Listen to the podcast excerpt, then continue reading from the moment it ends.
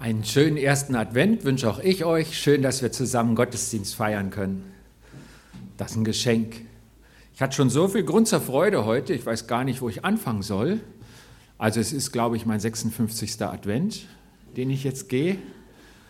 Und ich habe hm, noch nie so einen modernen Adventskranz gesehen hier. Die, die sind umgedreht, die Thujenzeige, und sie sehen aus wie Tannenbäume, die so ein bisschen schwere Last tragen. Und ich freue mich, wie, wie wir zeitgemäß Gott loben können mit den Gaben, die wir haben. Und wenn es die Deko ist.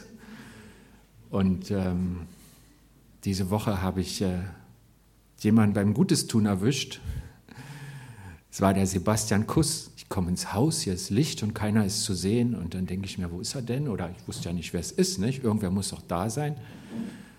Und dann rumpelt es oben, dann gehe ich hoch, aber es rumpelt immer noch oben. Und dann war er da im Spitzdach, wo keiner von uns hin will, wo es vor anderthalb Jahren mal ganz viele Wespen gab, und dachte sich, das ist doch doof, dass wir immer den Lichtschalter über dem Kicker anmachen müssen, um den Beamer zu benutzen. Und dann hat er da oben die Kabel umgestöpselt und jetzt kann man den Beamer direkt benutzen. Und dann dachte ich mir, oh, das ist Gemeinde. Die Leute dienen mit ihren Gaben, jeder mit dem, was er kann. Und da habe ich so eine Freude dran. Nicht? Vielleicht hattet ihr jetzt mehr so eine direkte Freude durch den tollen Lobpreis oder was auch immer euch berührt hat. Aber es ist einfach schön, dass wir zusammen sein können. Das ist ein Geschenk von Gott. Ja, ich habe also ein Thema mitgebracht. Ihr habt es schon gesehen, da unterwegs mit Jesus in Widerständen. Und vielleicht denkt ihr euch, was hat er denn immer mit den Widerständen? Wir haben ja schon mal mit im, im Gegenwind gehabt, als ich da mal eine kleine Reihe hatte über mh, hm, Texte aus dem Timotheus Briefen und ähm, ähm, diesmal geht es um den Widerstand in uns, in unseren Köpfen, an einer ganz anderen Stelle. Widerstand, dann denkt man immer, die anderen sind zickig, aber ich glaube, Jesus hat äh, ganz schöne Not mit den Widerständen in uns. Und weil das schon damals so war, wir haben es ja gehört dann, nicht? mit diesen Feuerschmeißern und so, ähm, ähm, gucken wir mal, was wir daraus lernen können für unser Leben mit Jesus heute Morgen. Ich habe einige Texte aus dem Lukas-Evangelium mitgebracht und wir lesen die so schrittweise und werden sehen, ähm, wie das Thema eigentlich immer wieder kommt. Wir steigen also ein in Lukas 9 ab Vers 46. Und ich lese das mal vor. Und ähm, genau, unter den Jüngern kam die Frage auf, wer von ihnen der Größte sei. Jesus wusste, was in ihrem Herzen vorging. Deshalb nahm er ein Kind, stellte es neben sich und sagte zu ihnen, Wer dieses Kind um meinetwillen aufnimmt, der nimmt mich auf. Wer aber mich aufnimmt, der nimmt den auf, der mich gesandt hat. Denn wer unter euch allen der Kleinste ist, der ist groß. Man muss sich mal die Situation vorstellen. Jesus ist mit seiner Kerntruppe unterwegs, eben haben wir sie da noch laufen sehen. Und ähm, er macht das, weil er so, äh, so eine Art Mentoring macht. In Einzelbeziehungen sollen sie lernen, was ihm wirklich wichtig ist. Er sammelt nicht mehrere hundert, die auch manchmal zusammenkommen, aber er kümmert sich um diese Kerntruppe und will sie aufbauen. Und jetzt, nach fast drei Jahren, sind die Grundsätze gelegt und es kommt auf den Höhepunkt zu, auf die große Veränderung. Gerade vorher, wenn man in Lukas ein bisschen die Verse davor ansieht, sieht man, Jesus hatte die 5000 gespeist und die Verklärung auf dem Berg ist gewesen, wo also Jesus mit Mose und Elia zusammentrifft und es, es, es gibt so, so Sternstunden, wo man merkt, Gott ist da. Das merkten die Jünger, die mitgehen durften. Es waren nicht alle mit oben. Und dann sagt Gott, dieses ist mein geliebter Sohn, ihn hört. Also diese Verbindung, die Jünger macht doch, was er sagt, seid mit ihm verbunden, mit ihm seid ihr unterwegs. Und dann kommen sie runter und dann ist äh, die Heilung dieses äh, besessenen Jungen, den Jüngern nicht möglich und Jesus, äh, der stöhnt dann mal. Er sagt, oh du ungläubiges und verkehrtes Geschlecht, bis wann soll ich noch bei euch sein und euch ertragen? Und dann hat er auch schon zweimal sein Leiden und Sterben und seine Auferstehung angekündigt. Also was ganz Großes, was ganz Neues. Es geht nicht immer so weiter wie die letzten drei Jahren. Jetzt kommt was völlig Neues hier. Seid ihr darauf vorbereitet? Ich sage es euch vorher, dass er nicht denkt, es passiert ein Unfall, sondern es muss so kommen. Und was beschäftigt die Jünger? Was beschäftigt die Jünger Jesu unterwegs mit ihm? Wer von uns ist eigentlich der Größte? Das passt doch so richtig ins Thema, oder? Darauf hat er doch drei Jahre zugearbeitet, damit Sie darüber nachdenken. Und wie ist das mit uns so? Wer ist der beste Leiter? Wer hilft Jesus eigentlich am meisten? Seht ihr nicht, wie fleißig ich bin und ihr seid alle faule Socken? Oder wer ist am frömmsten? Also diese Leute, die, die, die einfach nicht beten vorm Essen und die ihre stille Zeit nicht halten und so. Gibt es nicht ständig diese Wettkämpfe? Wer ist der Größte unter uns? Wer macht die wichtigsten Sachen für Jesus? Ich glaube, das war nicht nur diese komische Truppe, die da noch so schemenhaft im Hintergrund unterwegs ist. Ich glaube, hier geht es auch um uns. Und was wir so alles bringen, was Gott als wichtige Themen vor unsere Augen malt und was wir umsetzen. Also ich fühlte mich erwischt davon, weil ich dachte erst, jetzt müssen wir über die bösen Samaritaner reden, die ihn nicht aufnehmen in dem Dorf. Aber ich habe gemerkt, nein, hier geht es ja ganz doll um die Jünger in all diesen Versen, die wir heute Morgen lesen. Wer ist der Größte unter uns? Was sagt ihnen Jesus da? Er sagt, kümmert euch um einen schwachen Menschen, der Hilfe braucht. Nehmt ein Kind auf, denn wer unter euch allen der Kleinste ist, der ist groß. Und Kinder, das ist ja schon mal ein ganz toller Wert. Der Oliver hat eben gesagt, äh, wie er sich freut an den Kindern, weil man von ihnen was lernen kann. Ich glaube, wem es geschenkt ist, dass er Eltern sein darf, Vater und Mutter, das ist eine ganz zentrale Stelle in der Menschheit, wo wir in neues Leben investieren und eine ganz wichtige Aufgabe. Ich weiß von älteren Eltern, die manchmal sagen, ich habe damals viel falsch gemacht. Das ist ja auch gut, wenn man hm, das merkt und dann sagt er so, ich suche dafür um Vergebung, ich will diese Last abgenommen bekommen und Gott ist da sehr gnädig mit uns. Aber schön ist doch, wenn man von Anfang an sagt, das ist cool.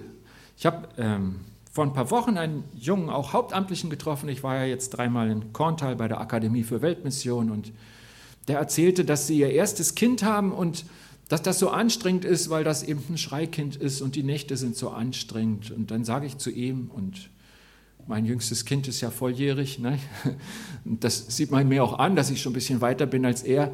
Und, und dann sage ich zu ihm, das ist ein Privileg und ein Geschenk, dass man für Menschen sorgen kann. Und am Schluss bedankt er sich fürs Gespräch. Irgendwie sah ich authentisch aus. Aber ich glaube das wirklich. Das ist so, auch wenn es anstrengend ist und es schlaflose Nächte gibt. Investieren in ein anderes Leben und Elternsein ist ein ganz zentraler Punkt, wo Gott uns das schenkt. Auch wenn es dann für lange ist, 20 Jahre oder mehr. Genau. Und was machen wir in unserer Gemeinde? Wir investieren in die Powerbox. Gestern ist sie gewesen und ich habe gefehlt. Das tut mir echt leid. Aber andere waren ja da. Wie schön, dass es euch gibt. Wir haben den Kindergottesdienst. Da sind jetzt zwei ziemlich junge Männer oben, die sich um die ganze Truppe kümmern, die am Sonntagmorgen vielleicht auch gerne ausschlafen, aber sie, sie investieren in die Kinder, finde ich total klasse. Und ähm, wenn ihr übrigens denkt, ja, ich darf ja nie, an Silvester hätten wir noch einen Termin frei. Da könnte noch jemand im Kindergottesdienst mitmachen. Okay, Luther hat mal gesagt, mit jedem Kind, das dir begegnet, ertappst du Gott auf frischer Tat. Ich glaube, das ist so dein Gedanke. Ne? dass du die Kinder gerne siehst, weil sie manches direkter machen, persönlicher, wir von ihnen wirklich lernen können. Luther sagte, mit jedem Kind, das dir begegnet, ertappst du Gott auf frischer Tat. Also die Jünger fragen, wer ist denn nur eigentlich der Größte? Ich oder du? Ich. Und dann sagt Jesus, er sagt dann, wichtig ist nicht Macht, also wer ist der Größte, sondern Dienst. Wer braucht mich? Kümmert euch um wichtige Sachen, sagt er zu den Jüngern. Was macht ihr denn hier? Kümmert euch um Wichtiges. Und ähm, dieses von sich selber wegsehen, bin ich groß, bin ich wichtig, kümmern sich die Leute um mich, dreht sich meine Welt um mich und hinsehen auf andere, ich glaube, das ist so heilsam, da segnet uns Gott. Das mit dem Dienen, das klingt so nach Arbeit.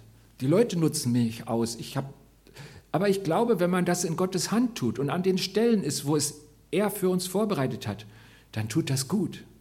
Das erlöst mich von dem Drehen um mich selber. Es gibt eine Erfüllung. Also, ähm, letzte Mal war ich ja dabei bei der Powerbox. Ihr könnt euch gar nicht vorstellen, wie schön das ist, in die Augen zu gucken gegen Ende der Veranstaltung. Und das Witzige ist, nein, das Tolle, und ich glaube, so funktioniert der Dienst bei Gott, nicht nur bei den Kindern, auch bei den Mitarbeitern. Man freut sich einfach mit, wenn irgendein Dienst, den ich tue, gut ist. Und ich glaube, das ist Gottes Idee daran. Der bringt uns nicht in irgendwelche mühseligen, schwere Säcke-Schlepperei. Ein Dienst kann auch mal mühselig sein. Aber Gott hat dich immer im Auge und mich. Er möchte mein Wachstum und wir wachsen an diesen Stellen. Das ist total klasse. Also kümmert euch um Wichtiges. Und ähm, da gibt es natürlich die Kinder, aber da gibt es ja noch viel mehr. Ähm, da gibt es auch Außenseiter. Auch die könnten jemand sein. Ähm, ich habe ein spannendes Buch jetzt gelesen und da äh, schreibt der, der Gemeindegründer, der hat da so gemischte Gemeinden gegründet, die Hälfte Deutsche, die Hälfte aus allen Nationen und hat da ganz tolle Erfahrungen gemacht. Und der sagt, er tritt auf jemand Neues zu, der da auftaucht und fragt, was kann ich für dich tun?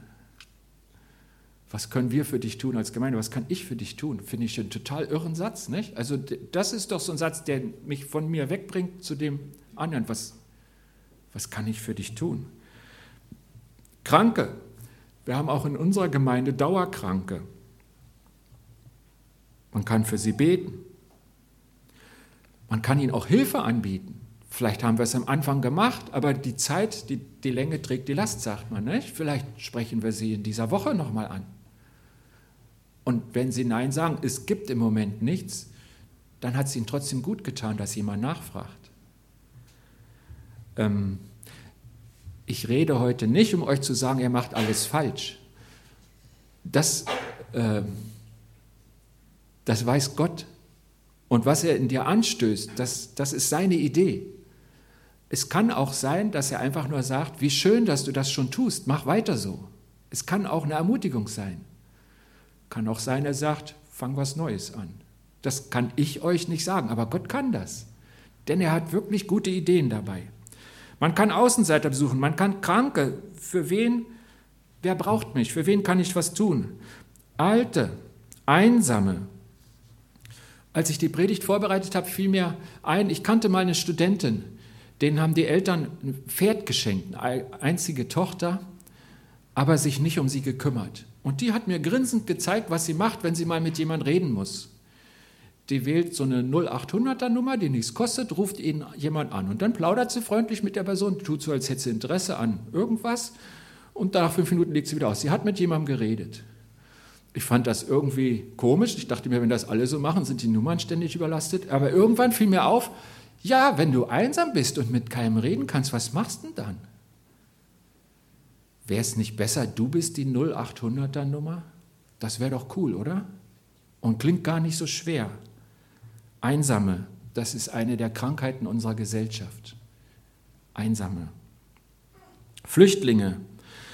Bei Flüchtlingen habe ich so das Gefühl, Gott bietet uns eine tolle Mitfahrgelegenheit und wir steigen nicht ein.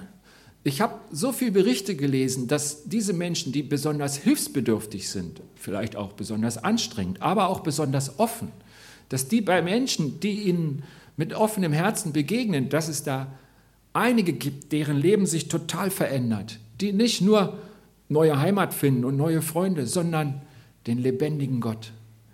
Und Christen, ganz normale Deutsche, die am Anfang auch Angst hatten, total gerührt sind, weil sie sehen, Gott hat mich da dabei sein lassen. Und Gemeinden, die berichten, wir waren so ein bisschen eine, schlafende Gruppe, alles so im ähm, every think as every day, wie sagt man? Na, ihr wisst schon, die Engländer, die müssen mich ergänzen. Ähm, und mit einmal kommt was ganz Neues. Ich bin Geburtshelfer. Ich kann Menschen helfen, die wirklich Hilfe brauchen. Und davon hat uns Gott einige geschickt. Ich habe da in Korntal bei der äh, Weiterbildung, die ich mache, da ist gleichzeitig eine Gruppe von arabischen Pastoren aus Deutschland. Die sind so verstreut in ganz Deutschland. Die nächste Truppe ist in Ludwigshafen. Und die kommen zusammen, weil sie sich auch weiterbilden wollen dort. Da gibt es einen, der sie weiterbildet. Und jeden Samstagmorgen haben wir zusammen eine Andacht gehabt und dann haben wir immer auch ein arabisches Lied gesungen. Und da war einer dabei, der war so ein, so ein Sekretär von dem Ayatollah Khomeini. Und dann gab es ein altes Bild, so im Mordsturban, käseweißes Gesicht, toller Bart, im jungen Alter schon wohl genährt. Da saß das so und ich fand, er sah gruselig aus. Und mit einmal sagt er, der ist heute hier, da ist er. Ich habe dem jedes Mal die Hand gegeben, auch die zwei Male danach, und ich war so gerührt. Und dann haben die gesungen auf Arabisch. Ich weiß nicht, wie das in euren Ohren klingt. Ich kann kein Arabisch. Bei mir klingt es so Molochahulla, so irgendwie so. Es klingt so, so ein bisschen bedrohlich. Weißt das Fremde bedroht uns ja immer und wir haben Angst. Und ich habe angefangen zu weinen, als diese Menschen in ihrer Sprache, die wir nur mit Mohammed verbinden, voller Gefühl und Inbrunst unseren Herrn Jesus gelobt haben. Und einer dieser Pastoren, mit dem saß ich dann mal am Mittagstisch, der sagte zu mir, 90, 95 Prozent der deutschen Gemeinden sind eingeschlafen. Und vielleicht sind wir in Deutschland, weil unsere Funktion ein einmal kaltes Wasser ins Gesicht ist. Dann gucke ich ihn so an, die Bewegung ging in meine Richtung so, ne? und dann dachte ich mir, ja, ein bisschen hat er recht. Die haben ja Leben riskiert für den Glauben. Die haben schlimme Dinge erlebt. Und ihr Lobpreis in der Sprache, die ich nicht kann, der, der, der sieht, sieht so lebendig aus. Und dann frage ich mich, bin ich so lebendig? Und dann denke ich mir, vielleicht könnte ich einen Eimer Wasser gerade mal gut gebrauchen. Also vielleicht nicht bei Frost, also, aber die haben auch das überlebt. Nicht? Was für schlimme Sachen überleben die Leute und, und bleiben an Jesus. Und also, kümmert euch um Wichtiges, sagt Jesus zu den Jüngern, als sie da diese erstaunliche Frage äh, erörtern. Vielleicht ist die Liste unvollständig. Vielleicht ist das Wichtige, was Gott dir zeigt, noch was anderes. Aber er hat Sachen, die dein Leben wichtig machen können, die einfach gut sind. Jesus sagte mal, was sagt er zu mir, Herr, Herr, und tut nicht, was ich sage. Und in diesem tollen seelsorglichen Gespräch zwischen Jesus und Petrus nach der Auferstehung ich lese mal nur einen Satz vor. Zum zweiten Mal fragte Jesus den Petrus, Simon, Sohn des Johannes, liebst du mich? Und dann sagte er, ja, ich Herr, du weißt, dass ich dich liebe. Und was sagt Jesus dann zu ihm? Weide meine Schafe, kümmere dich um Wichtiges, kümmere dich um deine Nächsten, um Mitchristen oder um Menschen, die Gott dir zeigt. Wie kannst du ihnen helfen? Jesus ist auch heute mit seiner Kerntruppe in Hasloch unterwegs oder da, wo du lebst. So unterwegs. Und was beschäftigt Jesus denn in Hasloch, wenn er so in dir und mit dir durch diesen Sonntag läuft und morgen durch den Montag? Ich glaube, ihn beschäftigen die Menschen, denen du da begegnest. Und was beschäftigt mich und dich? Jesus sagt also, ihr braucht einen Blickwechsel. Weg von mir selbst hin zum Nächsten. Das braucht er. Das sagt er seinen Jüngern. Er sagt es ganz lieb, er fängt nicht an zu schimpfen. Wir haben ja mal den Zusammenhang gesehen. Er erzählt ihnen, ich sterbe gleich. Und sie sagen, ja, wer ist denn bei uns jetzt der Obercoolste? Da hätte er ja auch schimpfen können. Aber mit aller Geduld sagt er ihnen, ihr braucht diesen Blickwechsel. Schaut doch mal weg von euch selbst. Kreist nicht immer um euch selbst. Schaut doch mal auf den Nächsten. Wir lesen einfach mal weiter. Das Gespräch geht weiter. Jetzt spricht Johannes, der Jünger, den Jesus lieb hatte. Meister, wir haben gesehen, wie jemand in deinem Namen die Dämonen austrieb und wir versuchten ihn daran zu hindern, weil er nicht mit uns zusammen dir nachfolgt. Und Jesus antwortete ihm, hindert ihn nicht, denn wer nicht gegen euch ist, der ist für euch. Das passiert direkt danach. Das war die Antwort von Johannes. Gut, sagt Johannes, wir haben verstanden, ich soll mich um den Nächsten kümmern. Aber der Nächste macht ja alles falsch. Ich will ihn verändern, ihn hindern. Aber Jesus, das ist so mühselig. Der macht ja gar nicht, was ich sage.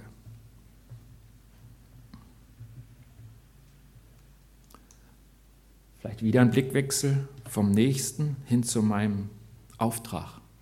Es ist ja irgendwie auch nicht richtig, wenn wir um den Nächsten kreisen. Nicht? ich soll mich nicht um mich kreisen, dann überlege ich immer, was die anderen alles falsch machen und was ich meine, was für sie richtig ist, dann kreise ich schon wieder an der falschen Stelle.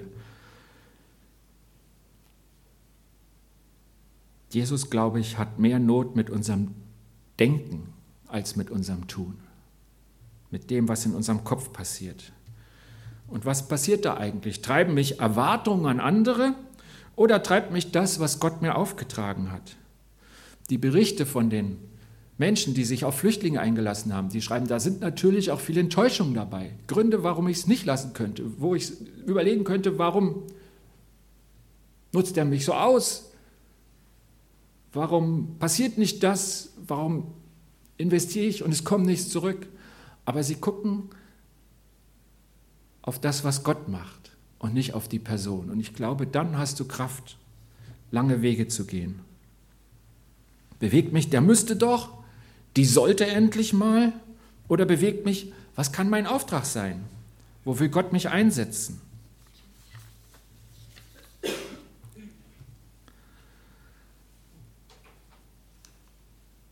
Wir lesen mal weiter. Ab Vers 51. Als die Zeit herankam, in der er in den Himmel aufgenommen werden sollte, entschloss sich Jesus nach Jerusalem zu gehen. Das war also irgendwie in der Zeit. Und das sagt er seinen Jüngern. Und dann schickt er Boten vor sich her. Diese kamen in ein samaritanisches Dorf und wollten eine Unterkunft für ihn besorgen. Aber man nahm ihn nicht auf, weil er auf dem Weg nach Jerusalem war. Als die Jünger Jakobus und Johannes das sahen, sagten sie, Herr, sollen wir befehlen, dass Feuer vom Himmel fällt und sie vernichtet? Da wandte er sich um und wies sie zurecht, und sie gingen zusammen in ein anderes Dorf. Das mit dem Feuer vom Himmel, das hat es im Alten Testament wirklich schon mal gegeben. Das war also schon wieder eine ganz fromme Idee, die die beiden hatten. Aber trotzdem, also ich dachte mir, Jesus sagt so, wir waren drei Jahre zusammen, jetzt haben wir noch drei Wochen. Und wenn er dann sieht, was sie verstanden haben, was sie bewegt, wo sie sind, dann, also ich glaube, ich wäre verzweifelt. Und wie schreibt Paulus mal im Römerbrief, recht euch nicht selber, liebe Brüder, sondern lasst Raum für den Zorn Gottes. Denn in der Schrift steht, mein ist die Rache, ich werde vergelten, spricht der Herr. Kannst du das? Manchmal tut der andere dir ja wirklich Unrecht. Kannst du ihm die Rache überlassen und ihm vergeben? Eigentlich geht es um den Blickwinkel von mir zu Gott. Da sind wir dann richtig. Jakobus und Johannes, die hätten ja Jesus selber machen können, lassen können. Das mit dem Feuer schmeißen, nicht? Das, das hätte er ja auch gekonnt. Warum sagen sie denn, ich mache das? Ich habe mal überlegt, haben sie vielleicht gedacht, der Jesus ist zu soft und wir wissen besser, was jetzt dran ist? Weißt du auch manchmal besser als Gott, was er jetzt in seiner Allmacht tun müsste?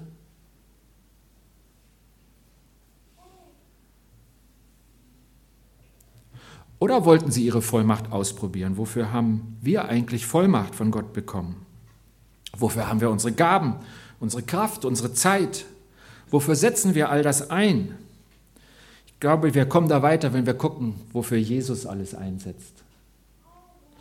Und wir sehen, er setzt es nicht für Rache ein, nicht für seine Bequemlichkeit. Ich denke, der Umweg in ein anderes Dorf war erstmal mühselig.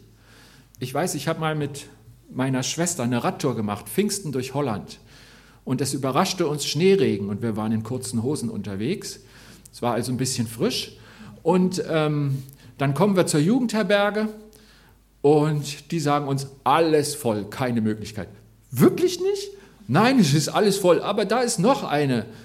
20 Kilometer weiter auf der anderen Seite von diesem Isselmeerdeich, die haben bestimmt noch Platz. Dann haben sie angerufen, ja, da ist noch Platz. Und dann ähm, war es am späten Nachmittag und ähm, wir fuhren über diesen Deich mit Seiten- und Gegenwind und es fühlt sich nicht toll an, wenn man weitergeschickt wird.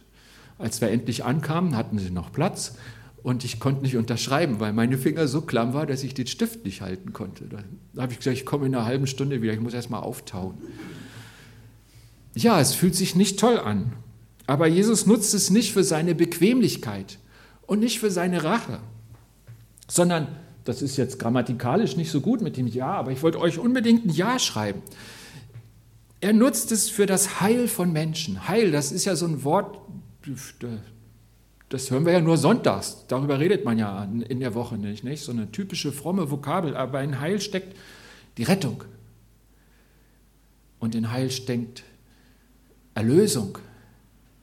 Und in Heil steckt auch Gesundheit. Irgendwas, was uns ganzheitlich trifft. An Körper, Seele und Geist. Das ist das, was Gott uns bringen will. Wofür sich Jesus einsetzt, wofür er Ja hat. Das Ja hat er gelebt. Das Ja ist er selber. Heil von Menschen. Und dann auch noch Ja für Gottes Ehre. Und ich glaube, das sind die zwei Ja's, die, die unser Auftrag sind, wo wir mit Jesus unterwegs sein können. Das ist ja unser Bild. Wir sind mit Jesus unterwegs und genau dahin will er mit uns laufen.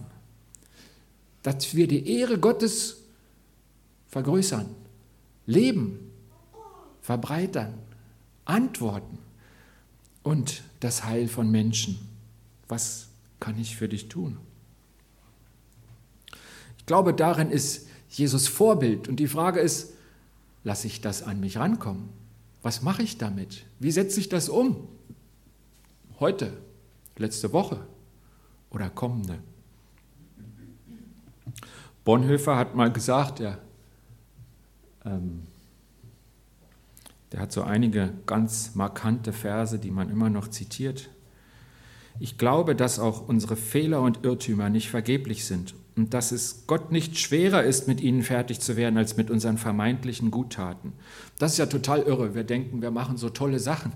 Und Bonhoeffer sagt, damit hat er oft richtig Mühe, weil wir ihn nicht gefragt haben, weil wir ihm damit im Weg stehen. Und ähm, unsere Fehler verhindern nicht seinen Segen.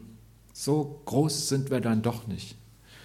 Und er sagt weiter, ich glaube, dass Gott kein zeitloses Fatum ist. Das habe ich auch nicht verstanden, aber ihr vielleicht. Also ich musste nachgucken und dann habe ich gesehen, das ist lateinisch und heißt irgend sowas wie Schicksal oder Verhängnis. Dass Gott kein zeitloses Schicksal ist, sondern dass er auf aufrichtige Gebete und verantwortliche Taten wartet und antwortet. Das ist das mit Jesus unterwegs sein. Dieses, dieses ähm, er lebt uns was vor, er ist nicht irgendwie zeitlos irgendwo in den Wolken, sondern er ist da und dann wartet er darauf, dass wir ihm antworten und das ist die Beziehung. Das ist das mit ihm unterwegs sein. Jesus bemüht sich um einen Blickwinkel, Blickwechsel bei seinen Jüngern, um ein verändertes Denken. Er sagt, deswegen bin ich mit euch unterwegs, deswegen ist er mit uns heute unterwegs. Er ist in diesem Raum durch seinen Heiligen Geist. Und er möchte mit uns unterwegs sein. Und das nicht nur in der Adventszeit, das ist ja dieses Hingehen auf den kommenden Herrn, was wir jedes Jahr wieder feiern. Und ich freue mich jedes Mal, weil das mich aus meinem Alltag reißt. Ich habe da hingeguckt, habe gedacht, ja, ist ja erster Advent. Sowas stand auch schon bei mir zu Hause und das reißt mich völlig aus meinem Alltag, weil ich nicht so ein Mensch bin, der in, in diesen Traditionen lebt. Aber das ist gut so. Ich habe schon mehrfach in Ländern gewohnt, in Frankreich und in Brasilien, wo es den Advent nicht gibt. Und man stolpert so unverhofft über Weihnachten. Es ist so schnell da und so schnell wieder weg. Advent ist eine gute Zeit, mal zu sagen, ich gehe auf Jesus zu. Ich bereite mich vor, ankommen, auf sein Kommen. Ich erinnere mich an sein erstes und ich bereite mich vor, weil er ja wiederkommt. Das ist gut. Und dieses Unterwegssein, das ist Gottes Anliegen mit uns.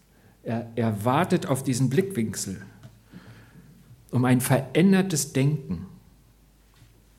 Im Römerbrief hat Paulus mal geschrieben, gleicht euch nicht dieser Welt an, sondern wandelt euch und erneuert euer Denken, damit ihr prüfen und erkennen könnt, was der Wille Gottes ist, was ihm gefällt, was gut und vollkommen ist. Gott sagt dir, was er möchte. Er ist mit dir unterwegs. Und wenn du das schon tust, dann freue ich mich. Und ich denke, wir sind schon unterwegs und das ist gut so. Und ich bin Gott so dankbar dafür. Ich möchte nie mein Christsein alleine leben. Ich fürchte, die kleine Flamme würde ausgehen. Wie gut, dass es euch gibt. Und ich glaube, wir alle können den Eimer kalten Wasser ins Gesicht gebrauchen. Und beides sagt Gott. Er sagt, gut so, gut so, du treuer Knecht. Du warst mit wenigen treu. Ich gehe mit dir weiter und es wird gut. Das ist so. Am Ende wird es richtig gut. Und schon jetzt ist er da. Und er sagt auch, warum sagt der Herr, Herr und tut nicht, was ich euch sage? Da hat er so einen Kummer mit, weil so viel mehr drin liegt in deinem Leben und in meinem. Beides kommt von Gott.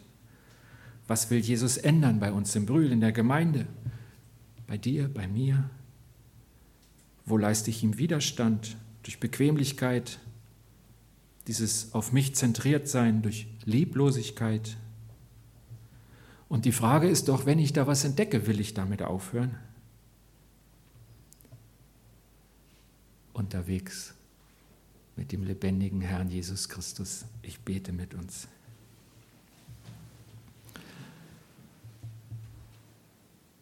Jesus, ich danke dir, dass du mit mir unterwegs bist, dass du nicht längst gesagt hast, also den Typ rangiere ich aus, mit dem ist ja nicht auszuhalten, so ein störrischer Esel, der kapiert ja gar nichts.